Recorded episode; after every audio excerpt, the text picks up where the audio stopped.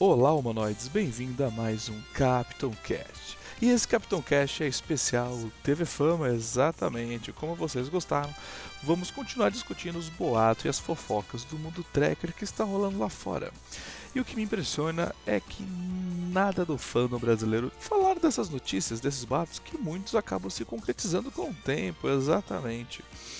E hoje, com a equipe do Diário do Capitão, vamos discutir que Discovery está sem dinheiro para sua terceira temporada, diretor do de Discovery não pode mais entrar nos sets de filmagem de outras produções, o filme do Tarantino foi só uma jogada de marketing da Paramount para atrair investidores para a linha Kelvin, mas a linha Kelvin também já está com seus dias contados.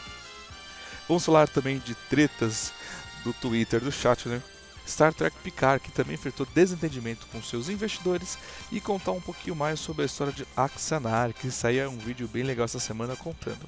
Exatamente, então fique ligado aí, curta a gente nas nossas redes sociais do Diário do Capitão, que isso ajuda bastante. Então vamos à apresentação da nossa equipe para essa grande discussão.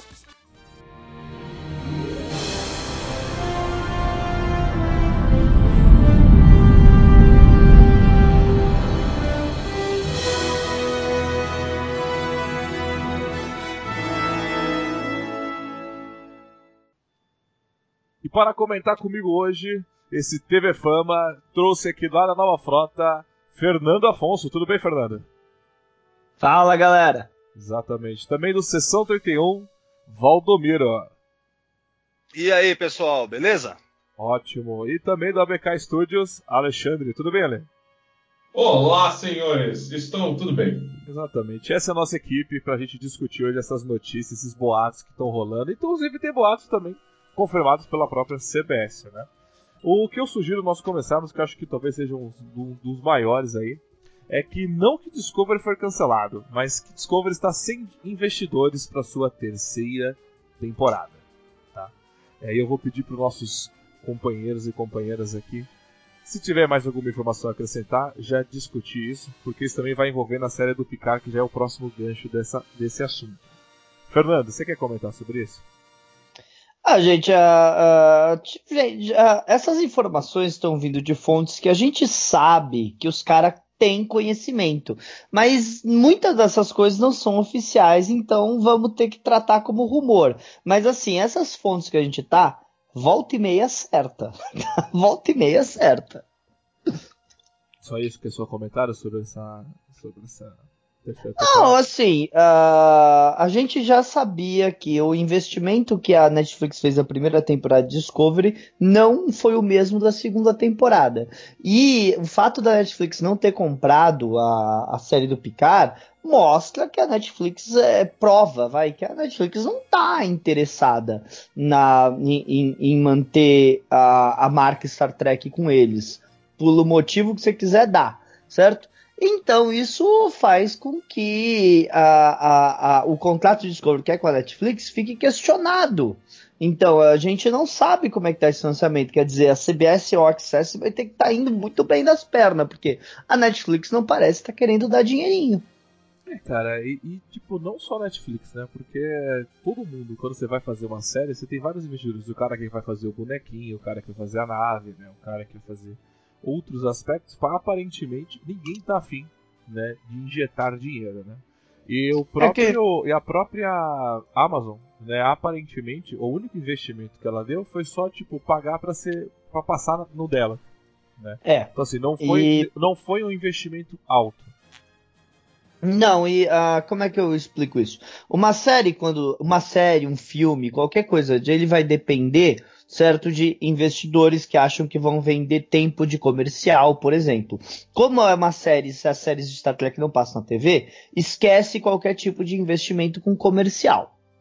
Então, é, é, você tem que se apoiar em merchandise, por exemplo, o Homem-Aranha foi para Marvel e a Marvel não ganha um real do, do, do, do dos do, do, da bilheteria eles ganham todo o dinheiro em merchandising dos brinquedos do Homem-Aranha. E dizem que tá indo muito bem com isso e estão felizes com o acordo. Então você tem isso aí. Uh, uh, você vê o quanto que é, isso movimenta dinheiro. E outra coisa que Star Trek não tem é as propagandas internas. Por exemplo, você está vendo um filme e alguém toma uma Coca-Cola. A Coca-Cola comprou aquela propaganda. Isso não tem em Star Trek normalmente, porque como se passa no futuro, que marca que vai investir? Exato. Valdomiro, você que é um cara assim, que é um especialista em Discovery, você tem uma, um, você tem cara, tô... Os caras me tiraram da minha, da minha aposentadoria aqui pra voltar a falar de Discovery, cara. Puta Nossa, tô animado. Mas ó, o que acontece? Eu andei vendo também esses últimos vídeos do, do Midnight's Edge, principalmente, né? Que acho que é quem mais tá comentando sobre isso, apesar que é uma rede, né, cara? A gente tem lá o Doomcock, o Nerdrotic, a galera aí, né? Basicamente o conteúdo, é, as fontes dos caras são as mesmas, e daí é, muito dessa, dessa parte mais boato se baseia do que esses caras estão falando, os canais enormes que eles têm e tudo mais, né? Então, é, esse lance, de tudo isso, cara, o, o que eu mais é, me chamou a atenção foi justamente a questão da série do Picard, né, cara? Porque foi, foi uma surpresa quando, na verdade, a gente viu que é o Amazon que vai passar, né? Que vai produzir, ajudar a produzir e passar, né? É isso, né? Vai ajudar na produção também, grana, vai investir grana também, né? Na produção. Né? E pelo que os caras falam nos vídeos, é, na verdade é porque a aposta deles, assim, ou melhor, o que eles estavam oferecendo era mais do que o Netflix estava disposto a oferecer, porque o Netflix perdeu-se, né, segundo esses canais, o Netflix teria perdido a fé nessa administração de Star Trek atual, porque teria se decepcionado muito com o resultado de Discovery já lá no começo, já na primeira temporada, né? Então, é, ou seja, Discovery não era o que a Netflix queria para Star Trek, ou seja, mais ou menos a visão da maior parte dos fãs, né? Discovery foi essa é, decepção em, em, em muito pro fandom, né? E assim, Netflix reparou isso e Assim, tem, tem, tem, sem dúvida tem coisa errada. Netflix, por exemplo, os, os, quatro short tracks que deveriam passar antes de Discovery, eles passaram na Netflix sem anúncio, sem nada, é. no dia do lançamento, e nem tava em episódio, tava em tipo trailers, que é, as pessoas não achavam. Por que que se a Netflix tinha comprado esses quatro episódios, ela não teria soltado antes, sabe? é, é muito estranho. É, é, que nem quando você vê, que nem quando você vê pequenos especiais assim que saem, sei lá, por exemplo, um episódio só especial de de Black Mirror, né? não esse último especial que teve lá no fim do ano passado, que foi huge, né, o bagulho. Mas eu tô uhum. dizendo outras, outras coisas especiais que a gente Sei, vê. Tipo, ah, lembrei. que fez um especial de Natal, vai. É, eu lembrei, é, eu lembrei de um especial que, na verdade, era, era, era meio que, na verdade, uma trollada, um especial do, do BoJack Horseman que na verdade nem era um episódio inteiro, mas era uma trolladinha, um episódio curto, acabou virando Sim, episódio curto. Ele ficou escondido, né? mas... na verdade, ele nem foi divulgado, né? Tipo, nem pra. Você não acha, né? As pessoas que não, não, foram anunciando. Não, não, não. Não, não, você, você achava, você achava, tava lá. Não, não, eu tô falando do, do Discovery. Esse, então, esse é, você achava. Então. O Discovery parece que foi. Não, ele, ele postou de uma maneira escondida. Pode falar, ali. É, isso, isso aconteceu no Netflix porque foi de certa forma foi um pelo que pelo que eu andei é, vendo nos vídeos e vendo desse do Fandom Menace, né? Que o, a Netflix quis dar um recado para a CBS, olha, não adianta você produzir essas coisas se a tua série tá ruim, entendeu? Isso aí não é o que vai me dar audiência. Então eu vou jogar no canto. Entendeu? Foi um recado do, do Netflix para a CBS. Ou você para a produção da segunda temporada. E a CBS não entregou. Prometeu, prometeu, trocou o showrunner e não entregou. Por isso que o Netflix ele ele botou mais ainda escanteio e, e pulou fora para a terceira temporada.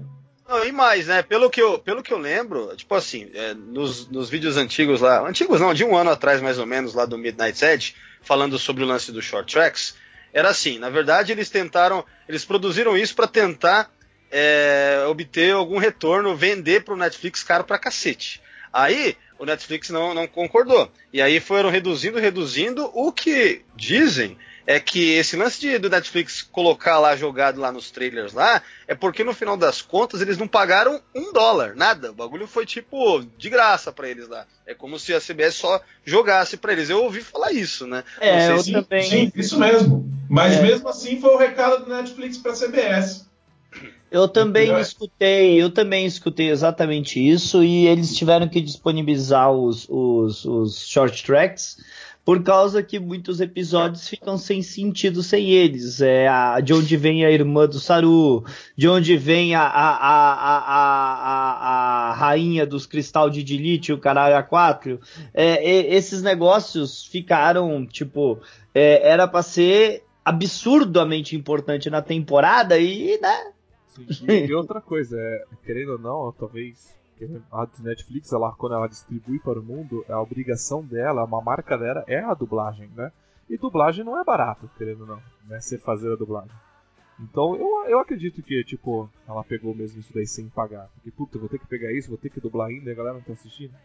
É, porque pensa bem, se você pagou, vamos supor, vamos supor que tivesse pago né, pagado lá e tal. Meu, eles iam fazer algum tipo de propaganda, algum alarde, ia aparecer lá na sua, sabe, no seu quando você abre o seu perfil do Netflix, ia aparecer lá, olha, episódios novos de Discovery, episódios curtos. É, sim, não, sim, apareceria pelo menos Discovery novos episódios, pelo menos. Eu, eu recebo as séries que eu sigo que, sabe, você coloca na sua lista, eu recebo no WhatsApp informação da Netflix que tem episódio novo. Eu não recebi nada do Short Tracks. Sim, uma notificação, né, e tal. É, é. normal isso. Qualquer e é- serviço é... de streaming que você assina, pode ser qualquer um, cara.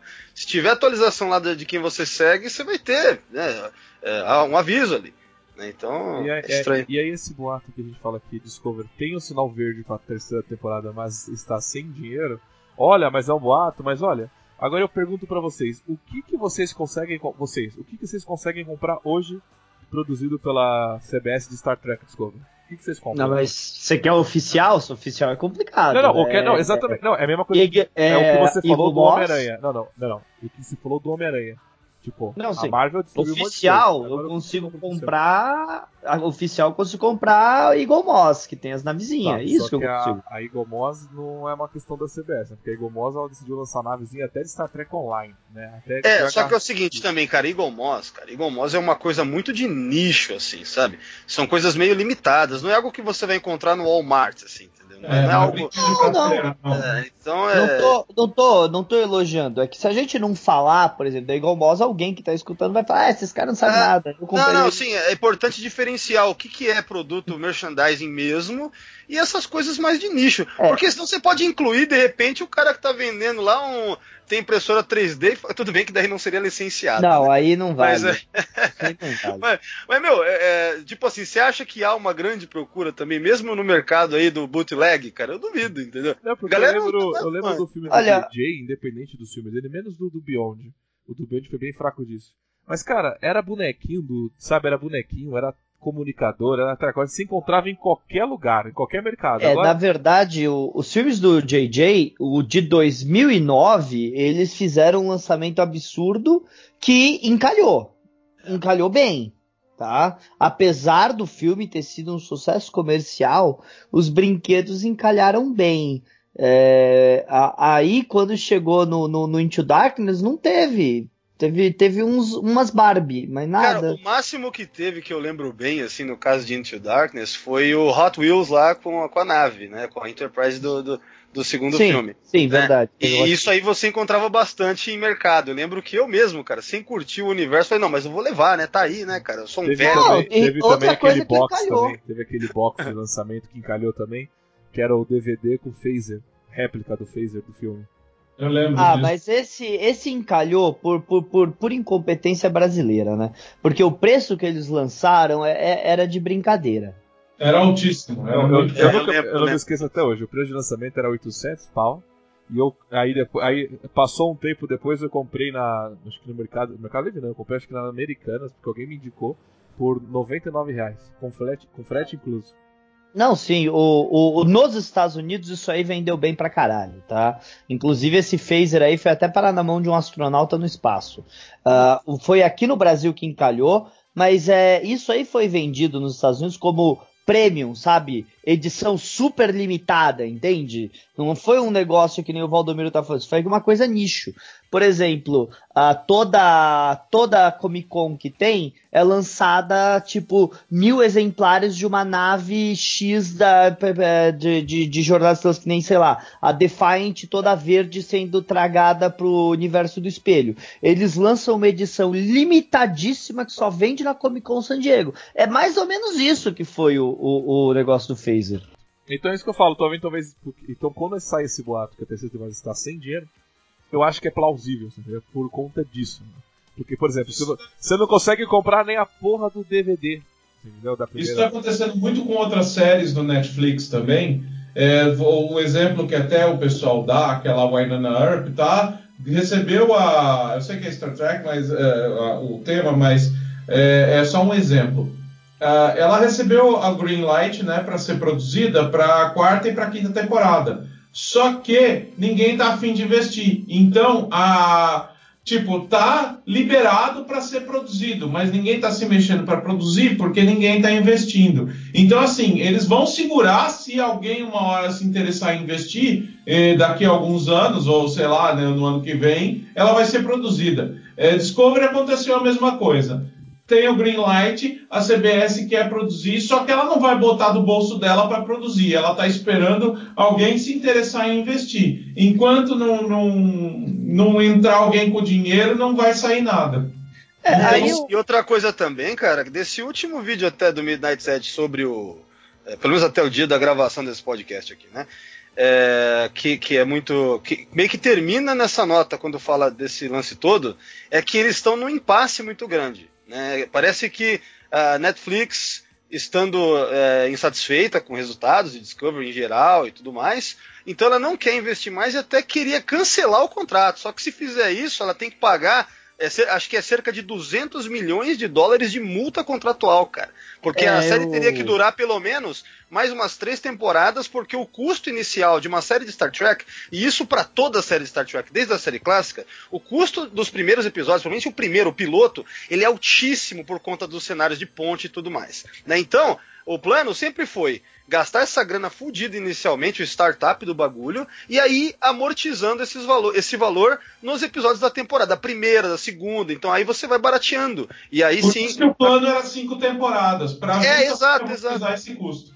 E aí, é, por, é, exatamente, aí por isso a, a, série é muito cara, foi produzida, tudo mais que foi feito até agora é muito caro e precisa ter esse tempo para esse dinheiro conseguir é, valer a pena, digamos assim, senão os caras vão tomar um puta prejuízo. Então o Netflix, é, segundo tá no vídeo, até quer cancelar o contrato, mas se fizer tá fudida porque contratualmente teria que pagar essa multa toda, né? Então eles estão no impasse porque ao mesmo tempo o Netflix não quer investir. Então é isso aí, é, é busca por investidores agora e a situação parece que é essa. É, é, do mesma maneira que eles não podem, por exemplo, vender Discovery para Amazon, porque o contrato é com a Netflix. Mas uh, isso que o, o Valdomiro comentou é, é, é muito é, é, esse investimento inicial, você tem que imaginar que uma, um piloto de uma série realmente custa muito. As séries antigas de Jornadas Estrelas, tirando Enterprises, tá? Que teve que ter muita remodelação, elas não custavam tanto assim os pilotos quanto poderiam ter custado por causa da reciclagem. Porque é. os sets de filmagem de, da nova geração vieram herdados do filme 1, e aí depois vai pra Deep, vai pra Voyager e tal. Então vai remodelando, vai deixar, vai barateando. Como Discovery passou 10 anos depois de, é, bem mais de 10 anos, de Enterprise e não tinha nada guardado, porque os caras, os gênios da Paramount leiloaram tudo, e eles fizeram do zero e fizeram tudo com exageros de. Quem, só pra saber, quem leiloou, quem leiloou tudo isso aí foi o cara que tá produzindo Axanar. Aí a gente vai entrar nisso depois. Ah, sim. E, ó, e só para comentar ainda nesse negócio de custo de produção, Uh, originalmente, quando foi vendida a ideia para Netflix, ia ser três sets grandes de filmagem para Star Trek é, Discovery. E pelo que eles falam, o final da segunda temporada eles estavam usando 12 sets, que seria coisas insanas você usar 12 sets, porque é, é, e, e isso é quem, quem usa um tamanho disso é filme, entende? Que tem uma, um investimento monetário muito maior por causa dos retornos de, de bilheteria. Então você usar 12 sets de filmagem é você está fazendo a produção de um filme. Por isso eu não falo, ah, é uma produção cinematográfica. Claro, eles estão gastando dinheiro que seria para fazer um filme só aproveitando esse gancho, é uma coisa que a série do Picard, que a gente viu falar de WhatsApp, que também está sofrendo, né? Porque tá se gastando dinheiro na série, mas aparentemente também o pós para vender a série não tá rolando. É que o que eles o que eles estão querendo é que a série do Picard tenha os visuais que lembrem a nova geração, Voyager e tudo mais, para justamente conectar no universo e o pessoal que fabrica o merchandising, faz publicações e tudo, poder associar o, o, o a venda de produtos com, com o que o público está querendo. Se eles forem fazer visuais completamente novos, o pessoal não está afim de investir em produzir produtos para esse tipo de, de, visual que nem, que nem o de Discovery. Por isso que a série do Picard está sofrendo esse problema. É, para entender bem o assunto. Uh, os investidores estavam tão querendo uma coisa mais próxima do que é a nova geração e o Alex Kurtzman quer uma coisa mais próxima de Discovery para ajudar a vender Discovery. E isso é, criou um impasse. Gente, isso já é rumor, rumor, rumor que ninguém veio a público falar isso, tá? Isso é tudo das fontes da, da galera que a gente escutou. Mas esses rumores falam que ah, o Alex Kurtzman está proibido de sequer entrar no set de filmagem da série do Picard, de tão séria que tá a briga entre eles e esses possíveis investidores. Ele tá até com, tipo assim, ele saiu da produção, mas não saiu da produção. Ele ainda se intitula um dos showrunners, mas e aí acho que tem uma questão contratual que ele ainda é, entre aspas, um showrunner do de Discovery. É mas ele, eles colocaram mais outros showrunners, é, inclusive alguns que são trackers de carteirinha mesmo, e, e deram e tipo tiraram funções e atribuições dele para o cara não poder mais apitar. Ele ele tá lá no crédito, mas ele não tem mais poder de Sim. apitar em nada. É isso que é do, do, do mesmo jeito que se você assistir Star Trek Discovery, você vai ver que nos créditos da série tá o Brian Fuller, que a gente sabe que foi demitido antes mesmo da série começar a gravar. Mas eu, eu acho é... que ele só tá nessa ainda, porque lembra que lá no foi anunciado que fizeram o contrato com um cara de 5 anos? Aí talvez quebrar esse contrato agora sai mais caro do que deixar ele só ali passeando, você entendeu? Mas não mexe mais a mão.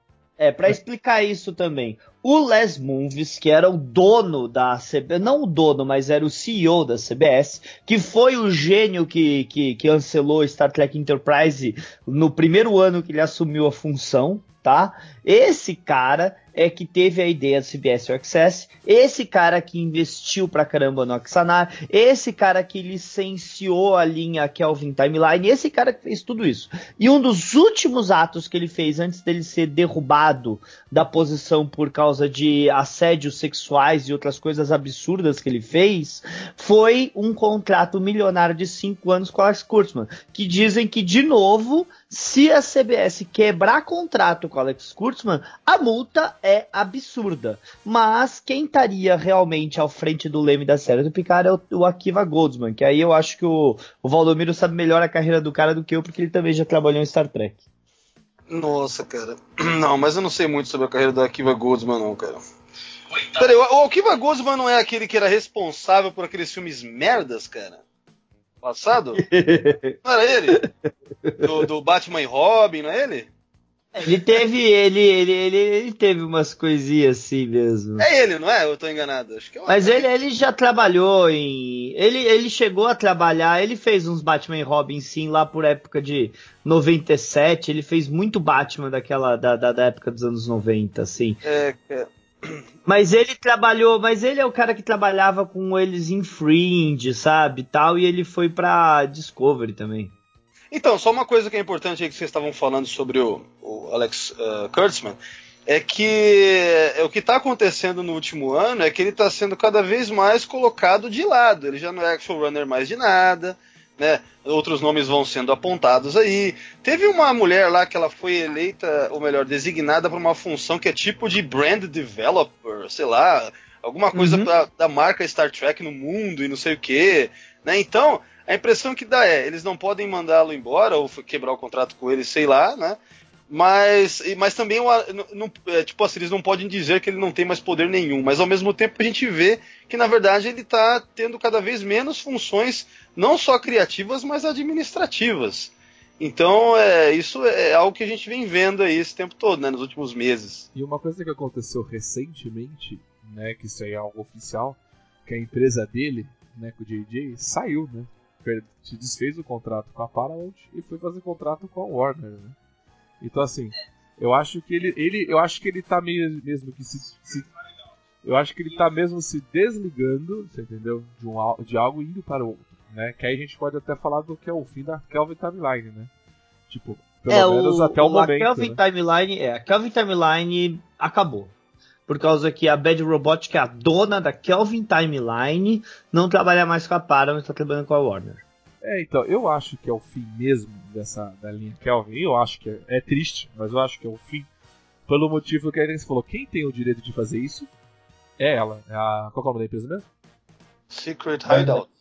Então, Ah, é não, o que, que acontece? Ah, Não, não, é- então. A Bad Robot é a empresa do J.J. Abrams com a esposa dele, que a gente sabe que o, que o, ah, essa, que o Alex Kurtzman, ele tem parte da empresa. Só que aí ele fundou uma outra empresa chamada Secret Hideout, que tem toda a equipe da Bad Robot trabalhando nela.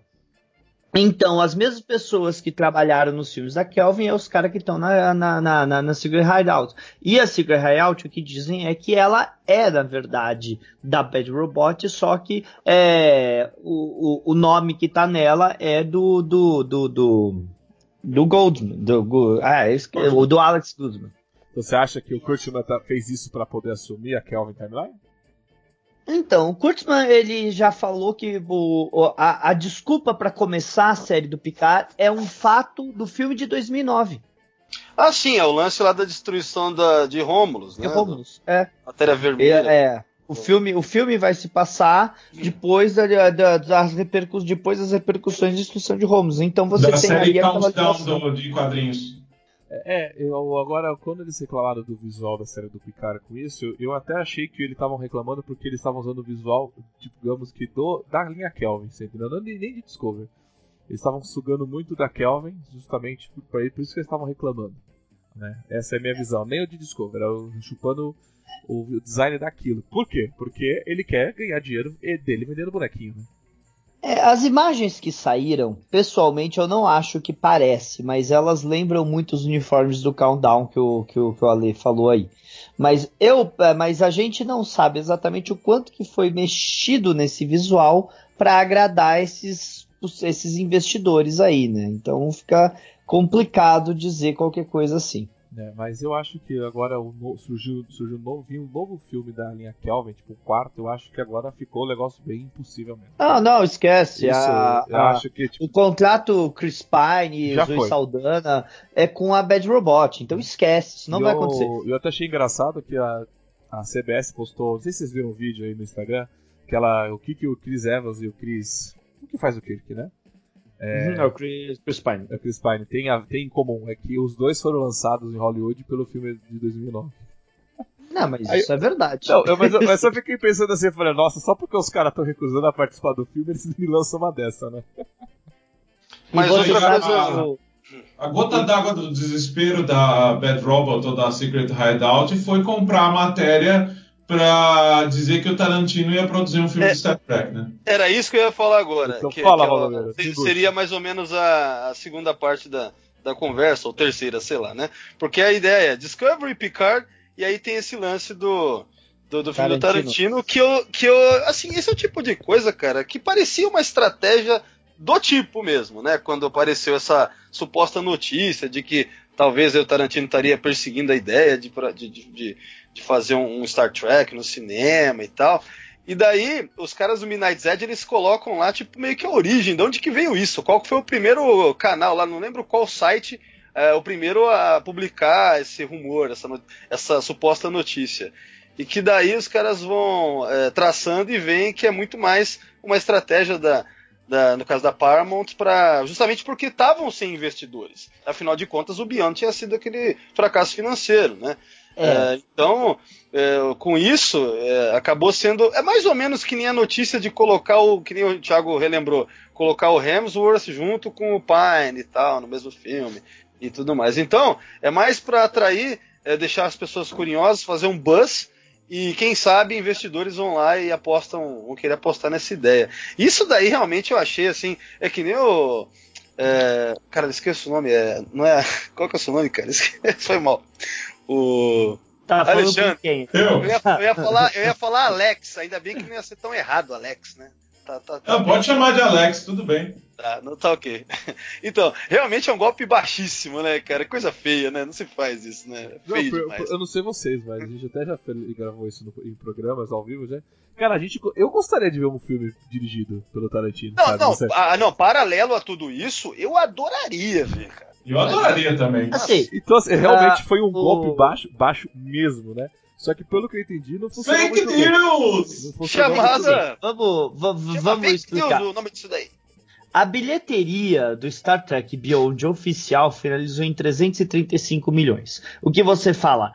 Porra, isso não é um número baixo. 335 milhões. Ah, mas não é. você tem que ver gasto, merchandising. Exato, mas a marketing. produção custou 185 milhões desse filme, o que é um número absurdamente alto, tá? Então você imagina assim, se um filme gastar 150 milhões de produção, para ele começar a ganhar dinheiro, ele tem que fazer 300 milhões.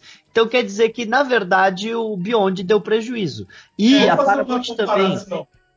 Quanto, quanto custou a produção do Endgame e quanto que ele faturou? Puta merda, aí você tá o querendo Endgame, cachorro a morto produção do Endgame foi coisa de. uh, Dizem que não deram os números exatos, mas é coisa de 300 para 400 milhões. E ele vai. Dizem que ele agora no relançamento vai passar 3 bi. Quer dizer que o Endgame é um sucesso destruidor. Bom, mas aí também a gente tá comparando uma coisa. Né? Não, quer, quer, quer, quer Mas fazer é- uma comparação melhor? Ó, o filme do, do Deadpool, primeiro, fez 700 milhões de bilheteria. E todo mundo fala, nossa, é um sucesso absurdo, é um sucesso absurdo. Aí fala, ah, mas o filme da Capitã Marvel, por exemplo, fez um bilhão. É, o filme da Capitã Marvel fez um bilhão, mas gastou 150 milhões para produzir. O filme do, do Deadpool foi coisa de 40 milhões para produzir. Então quer dizer que ele é um sucesso muito maior do que o da Capitã Marvel. não, eu tava vendo- ganhar dinheiro. É, eu tava vendo nessa questão financeira dos filmes X, né, lá da, da Fox, o Deadpool é o maior sucesso financeiro justamente porque você tem que olhar é, não pelo montante total, você tem que olhar quantas vezes aquilo faz, qu- quantos orçamentos do filme cabem naquele, na- naquele valor final, entendeu? Quando você vê que. É o- investimento. É, o que justamente. faz. É o que faz a Ira de Khan ser o filme É. mais bem sucedido da história de Star Trek, porque o orçamento da Ira de Khan é um orçamento de episódio de televisão. É, é e ele fez comentar. 10 vezes o valor. É, eu 10 ia vezes. A Ira de de Khan Khan porque fez 10 justamente vezes o valor de produção. É, é justamente o filme que os caras estavam querendo gastar pouca grana porque tinha sido muito inflacionado lá o motion picture. E aí eis que acaba sendo o melhor filme com melhor bilheteria, por- assim, nessa conta, né? Olhando para essa Sim. questão de orçamento do Aí, filme. E é isso que aí chega no ponto. Aí chega no ponto Star Trek. O, o- o orçamento dos episódios, se for pensar na série clássica, no, no Kirk, e mesmo nova geração e outras coisas assim, o, o- o orçamento sempre foi relativamente baixo. Não estou dizendo baixo, baixo, mas sempre foi relativamente baixo para o retorno que, que gera Star Trek. E no caso de Discovery, ou nos filmes do, do JJ, o orçamento foi imenso para o retorno que, que teve. Exato, e só pra finalizar esse negócio de filme, eu nunca me esqueço do John Carter, que teve uma produção de 300 milhões e o filme faturou 380 milhões. Tipo, porra, que merda. É, Ah, tem, eu- ca- não, tem casos muito piores, cara. Muito, nossa, E é por um- isso, por Não, exemplo, que casos Tron flopou também.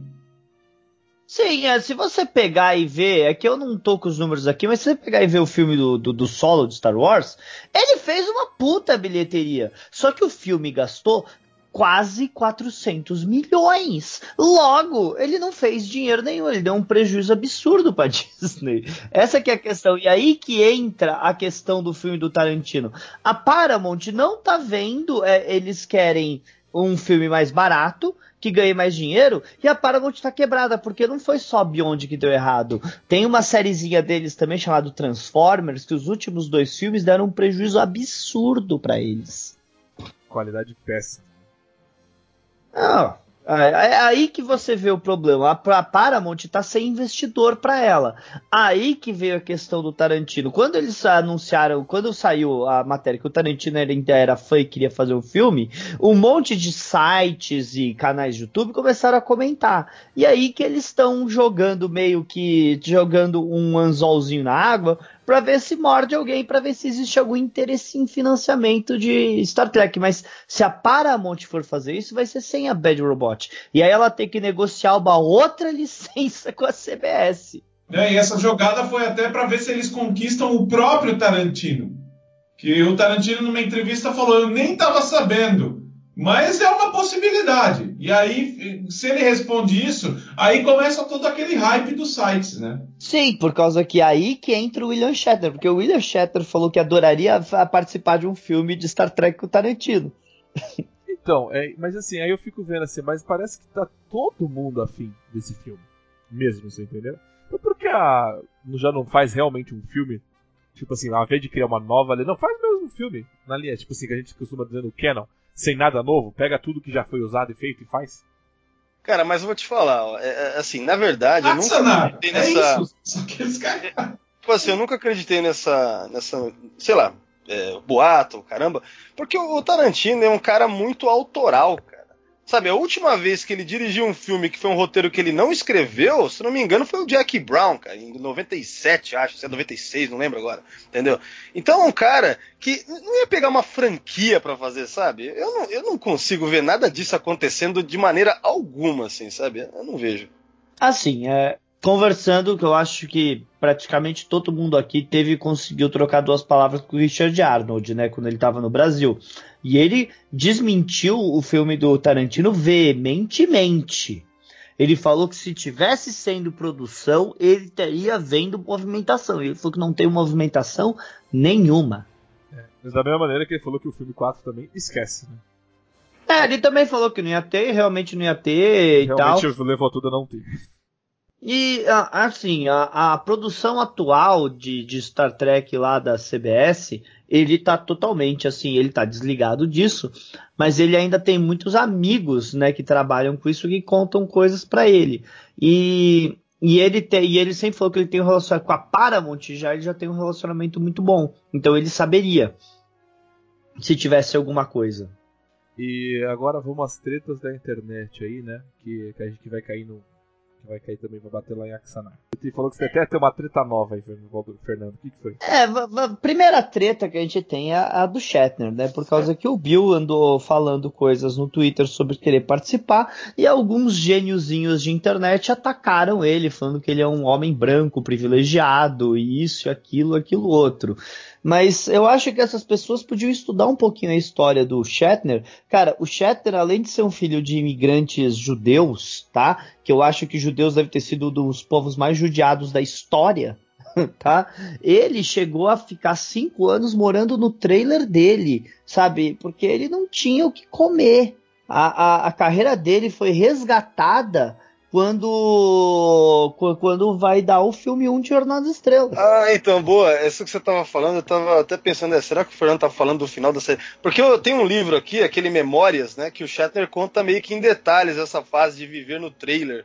Era, ele morava ele e o cachorro dele. Né? Isso, então, exatamente, ele e o cachorro e dele. E ele ficava indo de cidade em cidade para peças teatrais, ele se esforçava e dava um jeito, né? Não é à toa que as perucas dele da década de 70 são piores, vocês já repararam nisso, né? Sim, sim. É, é, Pode, aliás... A peruca do filme 1 é uma merda. A peruca do não, filme não, 1 é uma merda. Não, a do 1 não é uma merda. Eu tô falando das as da década de 70, de 78. Ah, ah mas o filme 1 é de 70. Não, mas, a, mas a peruca, a peruca ruim mesmo dele, assiste o episódio dele do Homem de 6 milhões de dólares. Não, cara. Mas enfim, é, esse é um assunto à parte, mas é uma das coisas que são consequência dessa fase dele sem grana, né? É, eu queria entender. Final da década de 70 eu, queria, eu queria que alguém me explicasse por que ele usa peruca, cara. Ele, ele tem quantos anos ele tem hoje? Ele tem qualquer, 120 anos? O cara tem 120 anos, tá com a cara de 50. E o cara tá com cabelo, mais, com ter mais cabelo do que o Fê, por exemplo. E vá merda! Aí não, mas aí também não é, não é difícil, né? Não, mas ó. mas ó, falando sério, o Shatner usa peruca desde o final da década de 50, tá? Eu sei que isso pode chocar algumas pessoas, mas é, é real, oficial. Ah, mas, mas isso é a vaidade do Shatner. É que nem, por exemplo, você chega perto do Shatner, ele tá num banquinho superior a você. Por quê? Porque ele é baixo, ele não é um cara tão alto, né? Ele é um pouquinho mais alto não, que eu. Não, mas olha só, Fernando, é um não é somente. Acima. É a vaidade, é o cara é vaidoso. Não, mas não é... não é somente a vaidade. Na verdade é o seguinte, nessa época, década de 50, 60, havia muito preconceito. Se você não tivesse cabelo, como é que você ia ser o herói do show, entende? Era uma ah, babaquice assim. Né? Então, o, é... o Rodenberg não queria contratar o Patrick.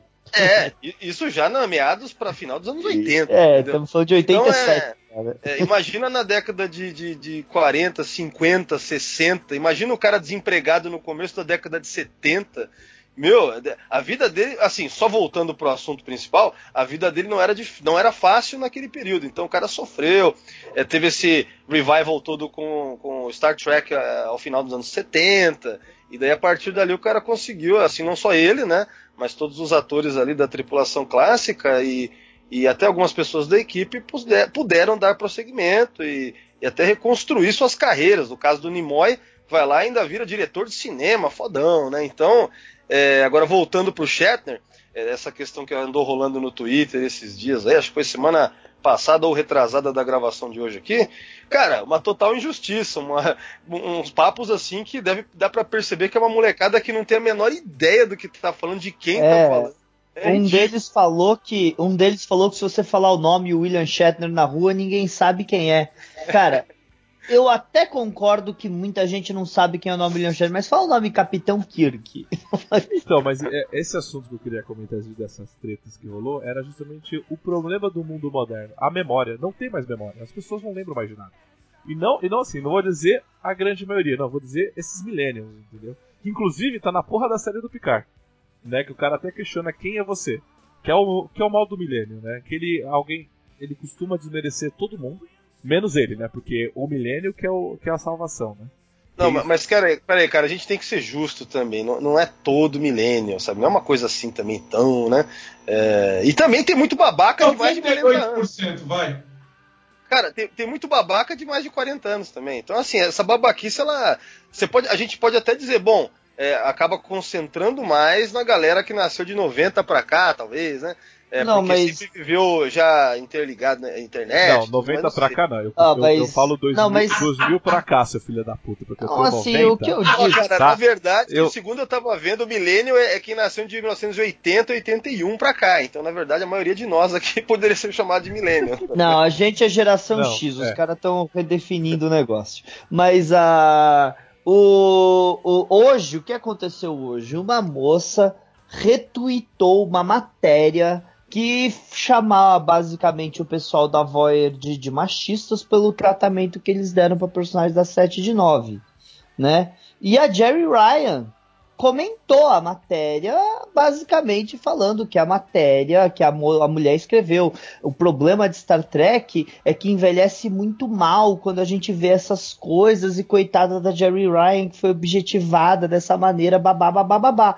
E a Jerry Ryan, né, a 7 de 9, respondeu falando, não, essa matéria é, é 90% mentirosa. Ela falou, tirando que a, a roupa tinha a, a, roupa era desconfortável na, na, na, na, artéria dela e que ela levava 20 minutos para ir no banheiro, a roupa não era desconfortável a, e ela não foi objetivada. E quando uma atriz vai fazer um papel como o da 7 de 9, que tem um costume a ver, ela entra com pura consciência do que ela está fazendo. Então você pode ver que é, é pessoa, tem gente, o Twitter é um, desculpa, desculpa, eu não gosto do Twitter. Twitter é uma merda, porque tem um monte de gente que fica fazendo mimimi. E, ai, eu estou defendendo você, mas eu não quero defesa. Ah, tá, não tem mimimi no Facebook e no Instagram, não. Tem, claro que também, tem, então. mas a Não, eu concordo. Eu, eu também, Twitter... fala a verdade, eu não participo nem do Facebook, o nem Twitter, do... Não, o Twitter, infelizmente, o Twitter hoje em dia é, tá, assim, ele é pior do que o Facebook. É, é, é, um, é um lixo um atrás do outro, né? O Facebook está se comparando ao Twitter, né? Porque as pessoas só entram lá para reclamar da vida. Sorte que o Instagram só dá pra postar foto, né? Se desse pra postar foto, já tava nessa também. Ah, mas aí, mas aí o pessoal ah, faz meme. também, o pessoal reclama bastante no Instagram. É, é, que o Twitter, você tem acesso a esses caras. Você consegue marcar, por exemplo, o William Shatner numa merda que você vai falar, entende? É, é esse tipo de coisa que é foda do Twitter. E, mas, uh, e, e aí você tem todas essa, esses chororôs aí que estão tendo. E aí você fala, parece que os caras querem atacar o bom e velho Star Trek para engrandecer outras coisas. Não, eu acho que é mais. Ô, Fernando, sabe o que eu acho? Eu acho que é muito mais uma questão de que é só porque dá para fazer isso, entendeu? Há 20 anos atrás, ou que seja 15 anos atrás, não hum. dava para você marcar o Shatner no bagulho e falar uma merda pra ele. Me parece que é muito mais uma trollagem, é a famosa trollagem mesmo. Eu acho, é, eu, eu, isso que o Rudomiro falou, eu acho é, isso que, é verdade. Que, eu acho que ia falar. É, se você vai aqui há 10 anos atrás, não tinha. Não, 10 anos, atrás, não 10 anos atrás não dá pra dizer porque o Twitter tá aí desde 2005 ou 2006, cara, um bagulho assim. É, mas, não, não, mas, mas se você voltar. 10 anos atrás, gente. Oi? Eu tinha conta no Facebook há 10 anos atrás. Não, quero, não, mas o que eu quero, então, mas eu quero dizer que, mas querendo não, isso é muito recente. Isso não dava para você tacar uma série é, de Star Trek, tipo, é, não dava pra você fazer isso anos atrás. Quem Agora... atacava eram os críticos. Era, era exato isso. Os né? tipo assim, antigamente você tinha que escrever uma cartinha pro William Shatner, entendeu? Aí você conseguia mandar ele se foder. Aí agora, parece muito essa coisa da liberdade, aquela coisa que todo mundo discute, né? O anonimato da internet, ou o poder que ela te dá para você poder ser escroto, né? Não é à toa que a gente vê tantos grupos merdas e gente falando um monte de bosta em todo tipo de rede social que a gente tem por aí. Então eu vejo muito mais como trollagem essas coisas, né? Porque não existe argumentos sólidos quando você vê uma acusação idiota como essas, essa da Jerry Ryan ou a do Shatner. Então eu acho. Sinceramente, 140 caracteres não dá para fazer nenhuma grande argumentação. Não, mas hoje em dia já, já expandiu, acho que para 240, não é isso? Já dá pra. Já, Sim, já dá você, é só você falar, mas é só você botar o link da matéria xingando o cara, assim, entendeu? É verdade. É, e, e, e, no Twitter você, você tem, inclusive, os idiotas que apoiam qualquer merda que você escreve, né? Então, assim, esse eu acho que é o, o, o mal desse mundo do milênio, entendeu? Que aí vem essas bagaceiras. É, uh, é, sem dúvida nenhuma, existirão pessoas, por exemplo, o se a gente tivesse de, eh, a internet na época do filme 5, por exemplo, que o filme 5 é de qualidade bem questionável, pode ter certeza que a gente ia ser chamado de hater. Por um monte de gente. Com certeza. Hoje em dia, você fala mal de alguma coisa que alguém gosta, e pode até falar com propriedade, essa pessoa vai, que, vai, vai ficar te xingando muito no Twitter. É merda, porra. Eu não sou obrigado a gostar do que você gosta, cara.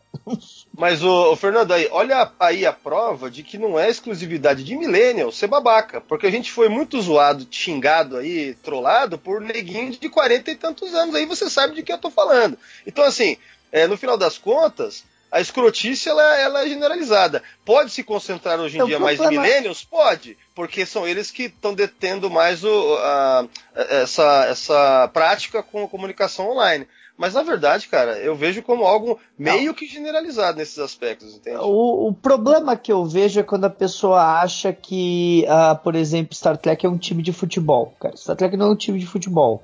Sabe? Mas isso é pra e, tudo, cara. A gente vê em grupos de Star Wars. Não, de tudo, eu concordo fandom, com é de tudo. Fandom em geral. Mas é, é que Star Trek foi o meu exemplo, mas quando a pessoa coloca o que ela gosta como paixão de time de futebol, que também já tá errado, tá? Agora, quantos é, programas de fim de domingo analisam equipes de time de futebol, analisam estatística, tal e coisa, aí quando você vê, sei lá, o craque Neto falando, ó, esse jogador precisa ser trocado, ninguém vai falar, esse é hater, você não gosta do time. Não, vai a merda.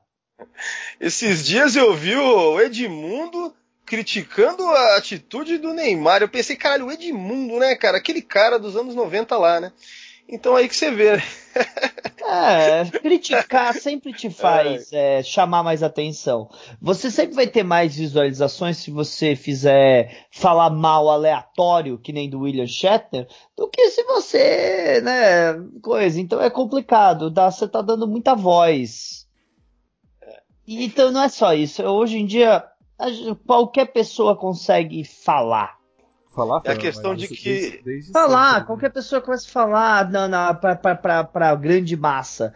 Isso é complicado, porque as pessoas tiram dados inventados da cabeça dela e, e muita gente vai levar a sério esses dados. Não, porque é bem isso mesmo, cara. Antigamente, vamos supor que você comprava lá uma revista, porque se eu, né, você para você ter a informação, você tinha que, sei lá, revista ou TV. Né? Acho que basicamente você pode atribuir a isso. E fanzines, né? Mas fanzines são coisas de nicho. Se você pegar a revista, você tinha que mandar uma carta para ser publicada na seção de cartas. Só que alguém ia selecionar a carta. Então você não era garantia que, que, que, as suas ideias iam se espalhar aí conforme você quisesse. Agora não, cara. Agora, nos últimos, sei lá, 15, 20 anos, não sei, você já tem essa. Todo mundo, qualquer pessoa, democratizou essa coisa de você ser vocal é, mundialmente, porque vai atingir, dependendo do seu grau de influência, você atinge o mundo inteiro. Então isso é sem precedentes e eu acho que é mais uma questão, talvez antropológica, cara, sabe? É como aprendemos a lidar com isso, né? Daqui a 100 anos alguém vai olhar para trás e falar, olha, esses homens das cavernas, como é que eles faziam com a, com a, com a comunicação online, entendeu? Star Trek Enterprise sofreu muito com isso. Teve muita gente que não assistiu a série e até hoje não assiste a série e fala mal de Star Trek Enterprise sem parar porque não gostou da abertura por causa que tinha um brother cantando. Brother. Mas é sério, a pessoa fala, ah, eu vi aquela coisa e nunca mais nem, nem, nem, nem dei continuidade. Porra, sério? Enterprise so, sofreu bem o início da massificação da, da internet.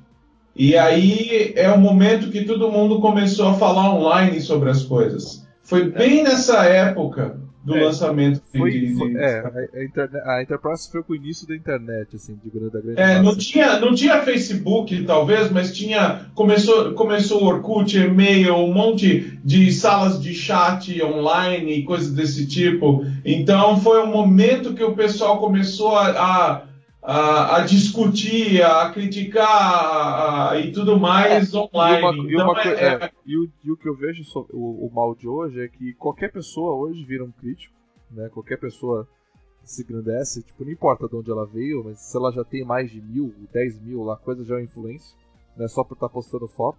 E hoje também é muito mais fácil você comprar a opinião de uma mídia, né? Porque o cara foi lá, já explodiu rapidamente, já tem gente querendo pagar para ele para falar a opinião dele. Né? Isso Só porque viu. ele tem muitos views. Só porque ele tem muitos views. Olha, pega aqui, ó, vou te dar esse troço aqui, ó, pra você mudar a sua opinião. Né? E isso a gente vê bastante, né? A gente viu que o Omelete e o Jovem Nerd sofreram muito sobre isso, né? Eu não vou falar o nome Exato. Né, assim, eu, o, eu era um cara que acompanhava muito o Omelete no começo do Omelete, acompanhava, acompanhava os vídeos, acompanhava a opinião dos caras, achava os caras foda lá pela segunda edição da CCXP, eles viraram uma coisa totalmente diferente. Cara, sério mesmo, eu parei de acompanhar. Nesse momento eu parei de acompanhar o Omelete. Eu... Você falou, mencionou o momento certo.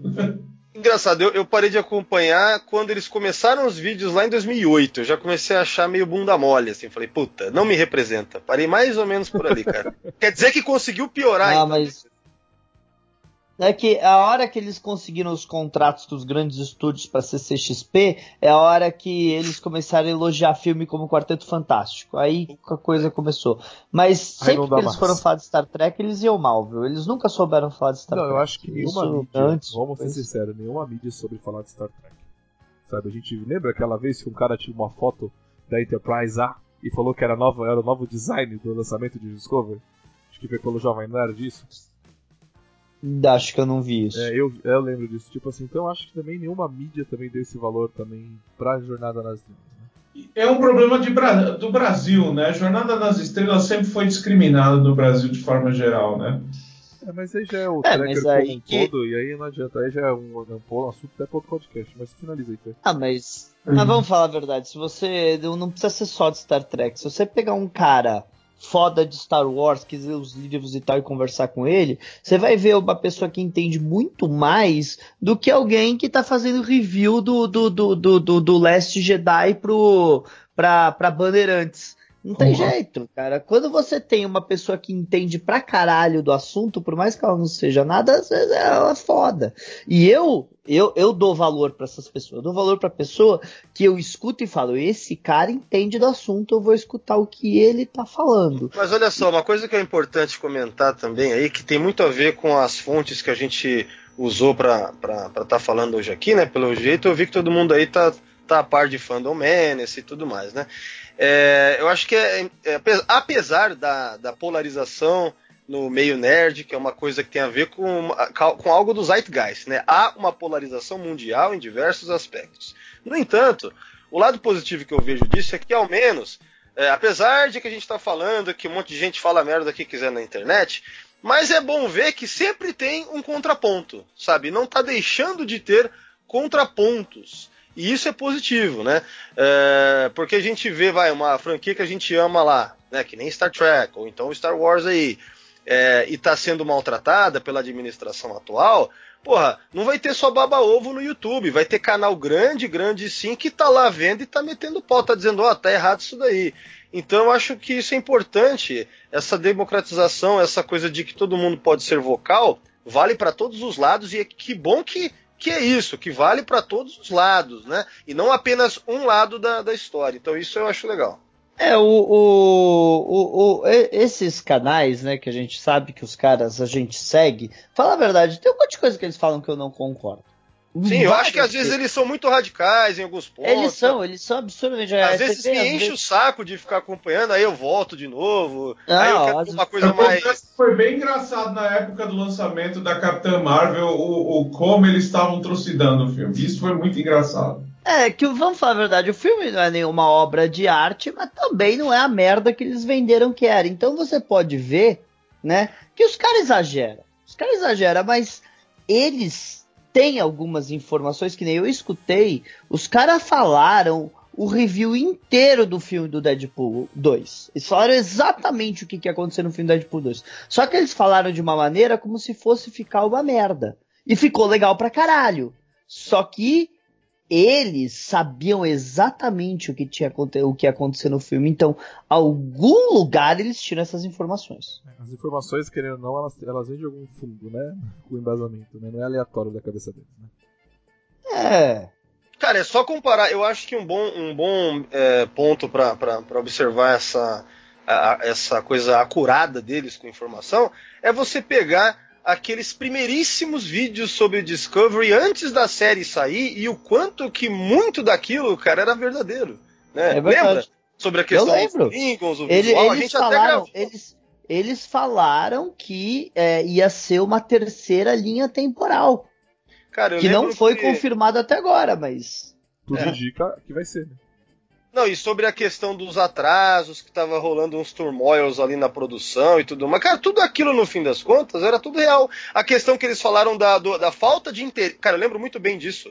É, um mês antes de sair a série, mais ou menos, ou dois, a, a, a questão da falta de interesse de, de investidores para merchandising se provou real. Uma das coisas que estava ali, estava dizendo ali. Né? A gente até fez um Sessão 31 Interpol lá na época sobre para ver, se, ver se era real, se não era, para ver se qual é que é, o que, está acontecendo com, com, essa tal de Discovery que está para estrear aí. Então, resumindo, tem tem tem muito de, de, de, eles têm mesmo um fundo ali, cara. Não é jogado à toa, não é fake news, não é nada disso, entendeu? Então é importante saber. É, e só, Alexandre, você viu aí, eu não sei se vocês já escutaram também, mas hoje saiu sobre o Axanar. Sim, saiu sobre. Hoje ou ontem, no final do dia, saiu sobre o Axanar. Eu, eu acabei de assistir, saiu no Midnight Edge. Uma entrevista bem extensa com o Peter, alguma coisa. Alec Peters. Alec Peters. Isso, Alec Peters. E ele é o, ele é o principal produtor de Axanar. Ele, pôs, ele que fez o crowdfunding lá, para que conseguiu um milhão de dólares para produzir o filme. E ele pôs, de, pôs mais 150 mil dólares do dinheiro dele e, a, e só para contextualizar quem é esse cara, ele teve várias empresas, era um investidor, e a, uma das últimas empresas dele, ele era parceirão do, do Leslie Movies e do pessoal da CBS, e ele foi o cara, a empresa dele foi a empresa que leiloou praticamente todos os próprios cenários de Star Trek que a CBS queria se livrar é, para fazer dinheiro para a CBS. É, então, ele, ele catalogou todas as cadeiras de capitão, todos os painéis, todo tipo de coisa. E, e ele era parceirão do Leslie Moonves e do, e do, do, top tier da, da CBS, né? Ele era amigão, assim, de, de relacionamento comercial, né? E aí, quando ele, e por amor, ele resolveu uh, produzir o Axanar, e ele queria fazer um negócio bem profissional, não no sentido de ter lucro, né? E aí, quando, uh, quando a CBS começou a encher o saco e teve toda aquela mudança, que até a nova frota sofreu com essa mudança da CBS com relação a, a direitos e ao fandom e coisa desse tipo, né? O, ele virou, tipo, eles transformaram ele no maior inimigo da CBS, né? Ele não sabia, na hora que aconteceu, ele não sabia o que estava acontecendo. Ele se tornou, sem querer, o maior inimigo da CBS. E quando ele foi lá com os advogados, e ele tinha tudo registrado, tudo bonitinho, tudo declarado, tinha equipe de advogado para deixar tudo certo, contador, o escambau. Quando ele começou a mostrar para a CBS, os próprios advogados e, e, os, e, os, executivos da CBS não conseguiam entender o crowdfunding. Eles não estavam entendendo que foi feito com crowdfunding. Ele, eles estavam achando que ele teve lucro. Ele não estava lucro. Ele estava revertendo todo o dinheiro que ele recebeu para a produção do Axanar como um fã-filme. E ele estava disposto a entregar os direitos de distribuição do Axanar para a CBS. Só que o próprio pessoal da CBS não estava conseguindo entender isso. Os advogados da CBS não estavam conseguindo entender isso, pelo que ele estava explicando. E, e, e, porque eles não conseguiam entender um, um filme ou uma produção feita por amor. Eles estavam pensando só que o cara queria ter lucro. E eles insistiram insistiram na, na no negócio da, da do, dos processos e tudo mais.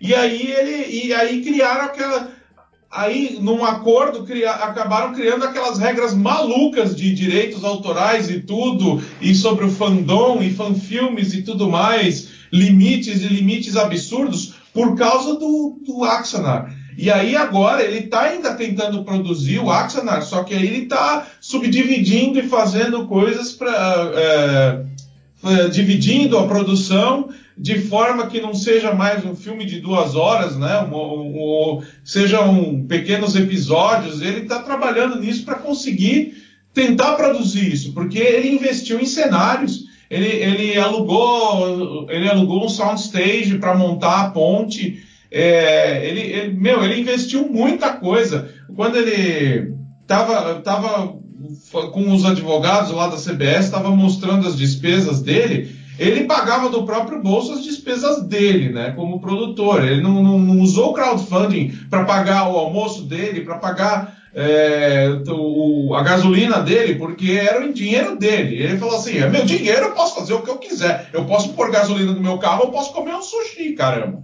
Ele fala exatamente com essas palavras. E, e e o dinheiro do milhão de dólares que ele conseguiu estava declarado bonitinho e estava bem claro que estava tudo sendo revertido para a produção. Então, assim, é, é, teve muitos conflitos entre os advogados por eles não entenderem. Ele estava criando, de certa forma, foi meio que o, a, a, produção do Axanar é quase um, em termos de, de, produção hollywoodiana, né? É, uma, é um novo modelo de produção, um novo modelo de, de conseguir funding. Então, o, o, o modus operandi de, da Hollywood, dos estúdios, não estavam preparados para esse modelo. É quase como o George Lucas criando Star Wars e criando todo um novo modelo de marketing em cima de uma produção. Ele estava criando um novo modelo de financiamento de produção cinematográfica.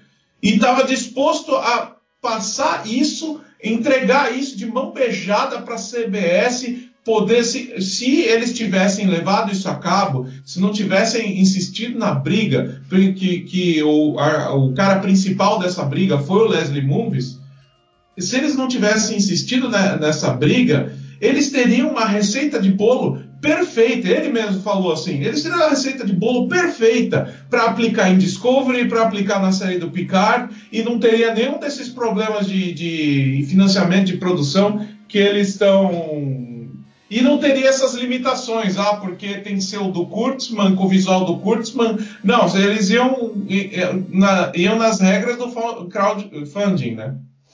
Crowdfunding. Assim, ah, crowdfunding.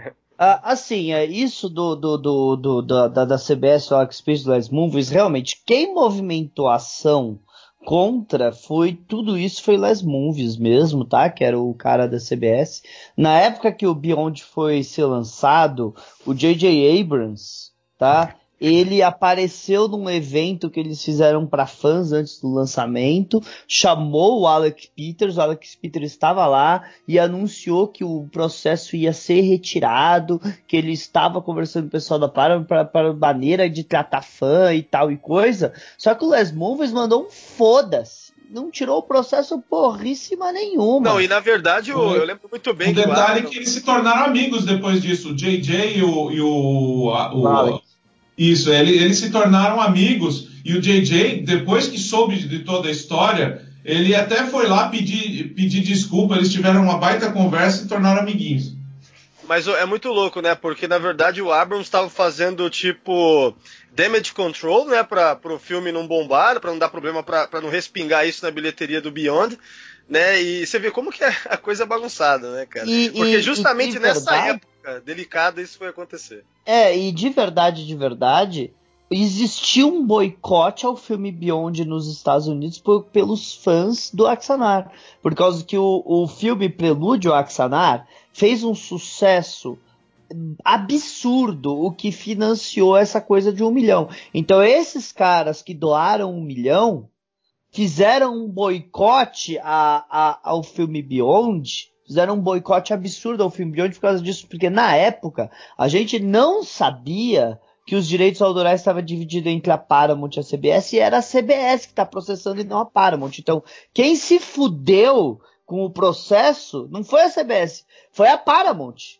Não, mas espera aí, ô, ô, Fernando, essa coisa da divisão já todo mundo já sabia faz tempo já. Sabia, mas o público geral, o público, o público grande de Star Trek não entendia isso. Hoje tá bem noticiado, hoje a gente entende bem. Ah, Mas não, na época a gente dizer nem o- sabia. Não, você quer dizer assim, tipo, no, ah, ma- ah, muitos A trackers sabiam. Ah, mas eu, hoje, hoje a gente sabe, por exemplo, dos 25%, mas os 25% foram anunciados há dois anos atrás de diferença. A Não, gente sim. achava que o J.J. Abrams tinha feito aquelas mudanças visuais porque ele quis. Isso aí. Apesar de que essa coisa dos 20. É, não, tá certo. Foi, foi praticamente depois que o John Eves, né, aquele ilustrador, falou sobre a questão de que ah, não foram mudanças é, criativas, foi mais uma coisa imposta, que não poderia ser tão igual, tinha que ter lá a porcentagem de 25% diferente. Sim. E daí apagaram, né, cara? Teve um lance que a CBS apagou, a Apagou. entrevista. Né, meu, Apagou do a site entrevista e modificaram que a entrevista. eu acho que era um site de quadrinhos, se eu não me engano. Acho que era o Comic Book uh, Foi, foi, Resources. foi, é, foi- não, foi, foi, foi, foi o Comic Book alguma coisa que é um site da CBS. Esses Ele deu- ilustradores só se ferram, né? Ele É, deu a entrevista galera- explicando, ele explicou tudo isso dos 25%, aí as pessoas foram atrás de ver a informação e sim, ali, e aí que a gente descobriu a licença alternativa Bad Robot, que ninguém sabia dessa licença até esse ponto. Mas você vê, né, cara? é- é- Agora, ô, ô, Alexandre, eu não sabia, cara, dessa questão de que o cara do Axanar era o mesmo cara da, daquela Christie's, lá do, da Christie's, Auction. Não, é da Christie's. Ele tinha uma empresa. A Christie's é uma grande. É, a ele tinha Christie é uma leiloadeira. Hum.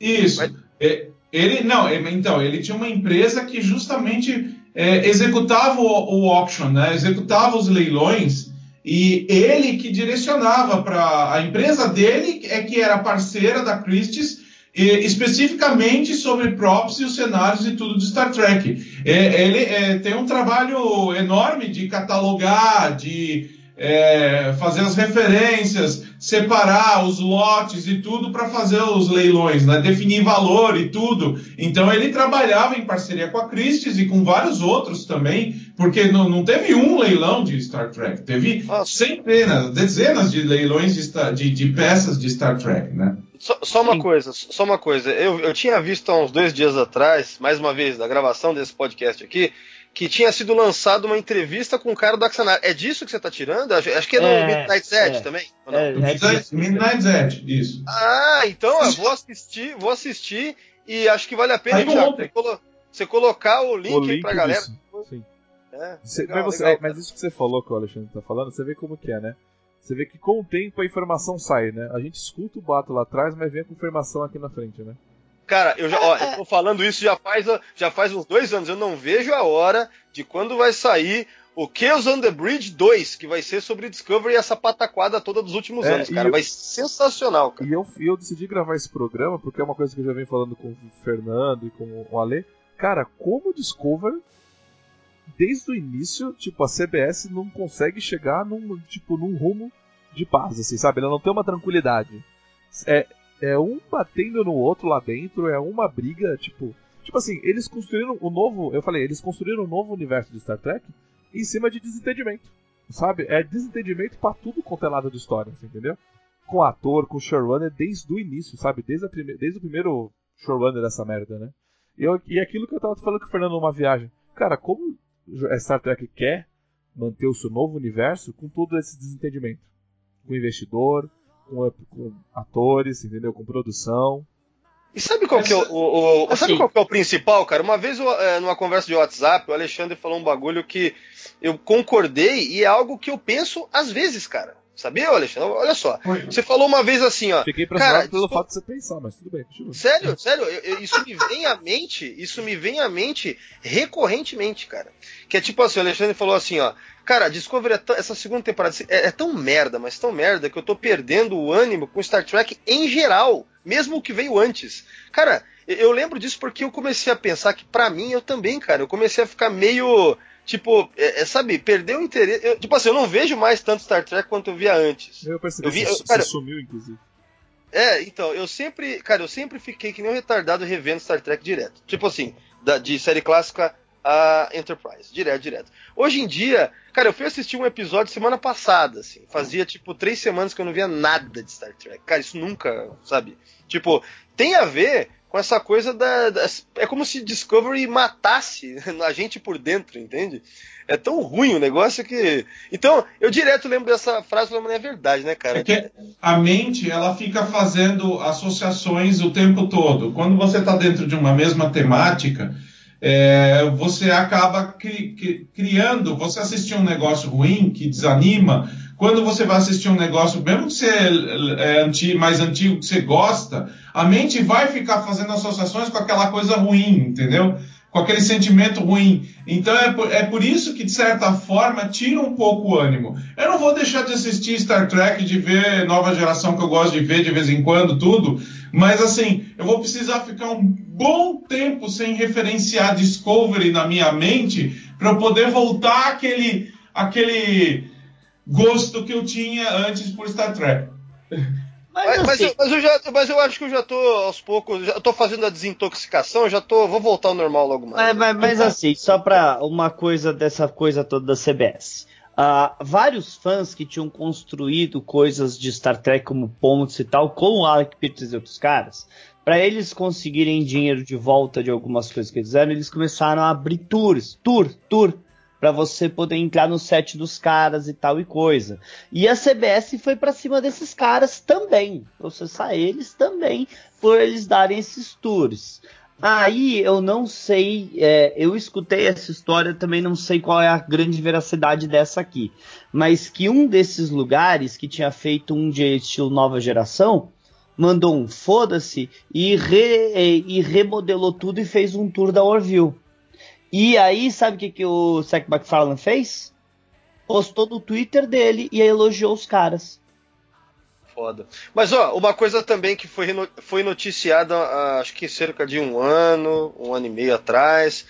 Tinha um canal no YouTube, cara, que eu descobri lá para 2014, mais ou menos. Os caras estavam fazendo a recriação. Eles estavam criando a Enterprise D inteiramente por dentro. Até as partes que nunca foram mostradas e que não tinham explicitadas em manuais técnicos, eles estavam fazendo o esforço máximo daquilo encaixar com o, o, plano geral da nave, entende? Então você podia fazer um tour interno pela Enterprise D no YouTube. É, era Sim, muito louco. Eles eu vi isso. É, só que ainda não, ainda não tinha isso inteiro, se eu não me engano, eles estavam e tal. E aí, cara, mais ou menos há um ano e meio atrás, a CBS foi lá e obrigou os caras a fechar o bagulho, cara. Vocês ficaram sabendo disso? Sim, isso? que isso, isso foi fechado. Não, então, mas é esse é digital, né? Ou seja, pelo digital. YouTube. Então eles remodelaram para nave para ah. É, ah, é esse caso aí que, que, que vocês estão falando? Eu não era tenho desse... certeza qual caso que era o que eu tava falando. Eu só não, tem esse eu... caso também. Eu não sei se é, se é do set físico, eu não sabe, tava sabendo. Mas o caso que eu tava sabendo era desse set virtual. Que a CBS às vezes, era, às vezes eu falei do set virtual, viu, gente? Eu não tenho certeza, por causa que foi uma história que eu escutei na da Macarena 42, que ela tava contando e ela não explicou direito, não. mas ela falou que teve essa uma mudança. Talvez seja É, porque o, não, eu, lembro eu, que, eu lembro que mais ou menos. É, quando saiu, quando aconteceu isso, já tava rolando o Discovery e já tinha, não sei se era o Doomcock ou o Nerdrotic, alguém metendo o pau nisso. Cacete, não acredito, tal. Foi já nessa fase. É, eu ouvi tá... o Nerdrotic falando. Foi o Nerdrotic que falou sobre o set virtual. Isso eu lembro que eu vi. Cara, e é, era um trabalho. Dias atrás. Era um trabalho sensacional, cara. A sensação de você estar tá andando internamente ali pela D. E, e, eles até faziam umas brincadeiras. Você entrava no banheiro, né? Banheiro. Nunca foi mostrado e não tinha planejamento. Aí quando você entrava no banheiro, tinha três conchas, né? Como uma referência ao, ao, ao Demolition Man, tá ligado? Então é, eles faziam até essas brincadeiras, né? Cara, então, é, é, era um trabalho fantástico. Eles tinham um site, né, eles tinham um site que era foda, tinha lá os créditos para você ver quem fez. Eles tinham um histórico, tipo, é, é, sabe, sobre quem eles até eram. ajudar financeiramente a fazer aquilo. É, tinha. Eu, eu acho que devia ser até. De repente foi por causa disso, exatamente que. Que eles boicotaram. É, eu não lembro direito essa parte do crowdfunding, mas a questão é. Puta trabalho excepcional, e se essa história estiver conectada com essa de Orville, cara, ia ser foda mesmo. É, mas, é, mas é, meu, é, é complicado. É, é, até no Brasil a gente sofreu aqui, porque um certo fã-clube que tinha um nome teve que mudar de nome, certo? Não, sim, nós recebemos, gente. Isso aí não é, não é, não é nada coisa. Nós recebemos um e-mail da CBS falando que a gente não ia poder manter nem o nome, falou que o nome é propriedade deles, e nem o símbolo. É, cara, é isso. Mas é aquilo que eu falei, né? CBS mais uma vez, né, fazendo o fã não, não querer ver, continuar assistindo essa merda, né? Porque querendo ou não, o fato de você querer fazer parte e entrar dentro é o que move muita coisa.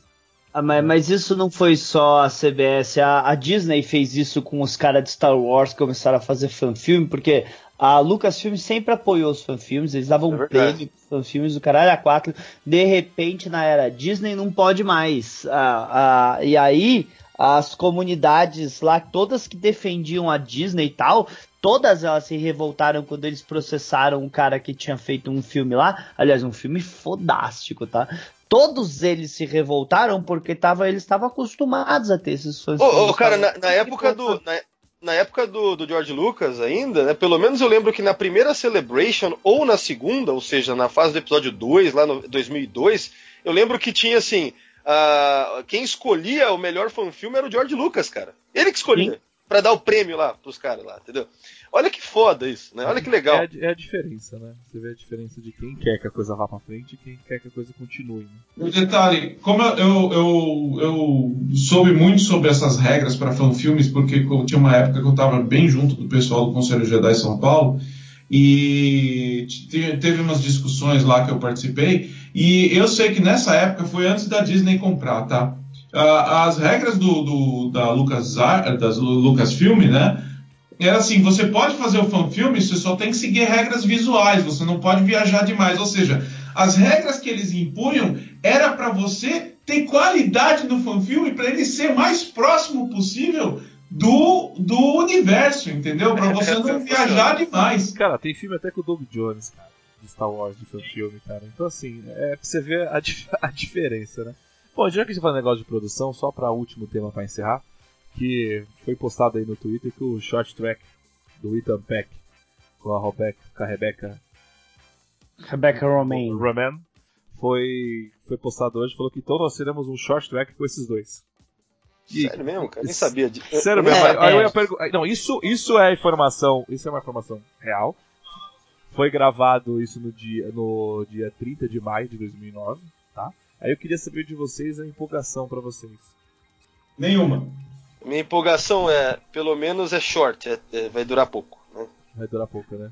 Mas o, o, que eu fiquei impressionado é que Discovery foi tão grande, o sucesso assim, é monstruoso, que o short track é de, vai ser passado na Enterprise, né?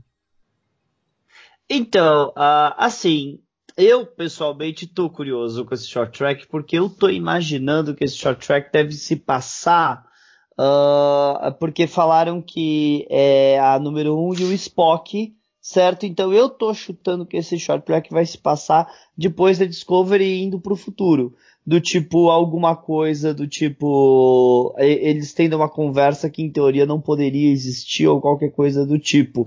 Que eu quero ver como é que eles vão racionalizar isso de então, ninguém pode falar nada sobre a existência da Discovery. É, fala a verdade, a Discovery ter ido pro futuro no, no final da segunda temporada, na terceira temporada, é o que deveria ter acontecido no porra do primeiro episódio. Mas o, o sabe que eu tô esperançoso pra esse short track? Ser uma conversa entre eles, coisa do referente ao episódio piloto do The Cage. Já que o primeiro, pra mim, o melhor episódio da segunda temporada foi eles indo de novo pra Talos 4, Eu, na verdade, eu tô esperançoso é que, na verdade, seja de alguma coisa, alguma situação de Talos 4 com isso. O, o meu palpite sobre esse episódio, assim, em termos de produção, é que é um teste. Eles querem fazer um teste de aceitação é, com a Enterprise e com a tripulação da Enterprise para ver se for, tiver uma boa repercussão esse short track, eles de repente podem usar isso como desculpa para convencer investidores a investir numa possível série com o, com o Pike, por exemplo, né, na Enterprise ou alguma coisa assim. É, faz sentido do ponto de vista financeiro é. tal, faz sentido mesmo. É, o interessante é eles terem filmado isso no dia 30 de maio e a gente tá escutando isso só agora, né? Tipo, quase dois. Não, é quase um mês depois. Quer dizer, se eles estão movimentando as produções de Star Trek Discovery para uma terceira temporada e começando short tracks para, sei lá, ajudar no financiamento, que seja, por que diabos, né? É, isso não está sendo noticiado? Por que, que eles não estão querendo deixar a gente empolgado com isso? Talvez porque a gente está nas vésperas da Star Trek Convention de Las Vegas, que é como se fosse a Star Wars Celebration. Olha, eu pessoalmente, essa é uma coisa que eu sempre quis ir na minha vida, que é a, a Star Trek de Las Vegas. É, é, eu acho que deve ser a coisa mais foda que um fã de Star Trek consegue, né? E tipo. Uh, eu, eu, eu, eu, eu acho que deve ser muito legal, uma coisa que eu sempre quis ir. Mas a questão é que, tipo, eles filmaram, né? Porque a foto mostra 30 de maio, mas a, a, a filmagem de Discovery acabou, foi, acabou em janeiro. O Doug já não tava nem. já Um pouquinho antes do Doug vir pro Brasil, sabe? Então. Por que agora? É. Sei lá, cara, eu sinceramente. Já chegaram pro, pro segurança, ó, acende a luz que a gente vai, vai filmar uns negocinhos com o celular aí. É, cara, mas querendo ou não, eu vi, eu vi o, por exemplo, eu vi o set de filmagem da, da Enterprise, dentro da Enterprise, da ponte. Cara, a que metade. A, é, mas a metade dela, cara, é chroma key. Sabe, eu, eu, eu vi, porra, tudo é chroma key naquela merda. Só, tá, tá na internet, só você ver. Então assim, eles não reconstruíram muita coisa. Eles reconstruíram o que a câmera ia pegar. Porque a tela toda, tipo, dos consoles da frente ali não existe nada. Né? Então, mas beleza, isso fica aí também para um, um, outro dia de discussão. É isso aí. Chega de Discovery. Chega, chega de Discovery, já discutimos tudo que a gente tinha que discutir nessa bagaça. Vamos agora encaminhar para as considerações finais, que o TV Fama está chegando ao fim. Vamos lá, Valdomiro, já que você deu essa risadinha de safado aí, você que tá aí com essa férias, quando você vai voltar com esse podcast, Valdomiro? Em breve, em breve. É, logo, logo tá voltando. E ó, voltar totalmente old school, cara. Não quero saber nada de notícia. Tô nem aí. Eu quero voltar pros anos 90 e é isso aí, dane-se. Exatamente. Olha, eu vou te falar uma dica, hein? Você não gravou um podcast de Star Trek Online, Victor's Life, que, é da, que passa dentro da DS9 vale a pena fazer. Acho que você tem que fazer lá. Não, não, ainda tem que rolar, ainda tem que rolar, mas é que eu ainda quero voltar um pouco mais. É porque o foda de Star Trek Online do último ano é que é o Rise of Discovery. Não, não, não. E, já... e não, não. Esse que eu tô te falando não tem nada a ver com Discovery. Você fez é, um esse é do nada... ano passado, né? É do ano passado que você não fez ainda. E não tem nada a ver com Discovery. Todos os personagens, tirando o Jake, é, não estão nesse episódio. Ah, não, a gente tava. Ah, é verdade, a gente parou bem quando eles iam entrar, é verdade. Exato. Então volta aí. Qual que é o site que a galera tem que entrar pra escutar? Ah, peraí. É, é considerações finais ou já é despedida essa porra? Ou, ou, ou, é tudo junto? Não, não, mas aqui a gente precisa dar considerações finais porque a gente já falou tudo que tinha que falar durante o episódio, durante coisas. É isso aí, tá bom. Então despedida. Tá, então valeu, Thiago, obrigado. Foi legal bater um papo com vocês. É, fazer esse resumão aí de, da, da, das putarias que estão rolando com Star Trek hoje em dia, certo? Que essa é a verdade. E é isso aí, obrigado e acessem lá o Sessão 31, podcasts de Star Trek e também sobre Discovery, infelizmente. É isso aí, valeu, um abração, até a próxima, valeu!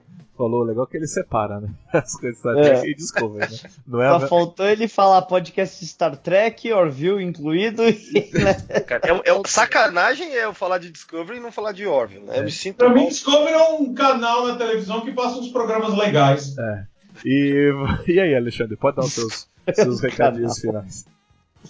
É, meus recadinhos finais é aquele de sempre, né? Sigam o ABK Studio, ABK Underline Studio no Instagram. Eu ponho, eu ponho tudo que eu tô fazendo lá. E quem, quem sabe um dia eu tenho bastante gente vendo. É. Seguindo.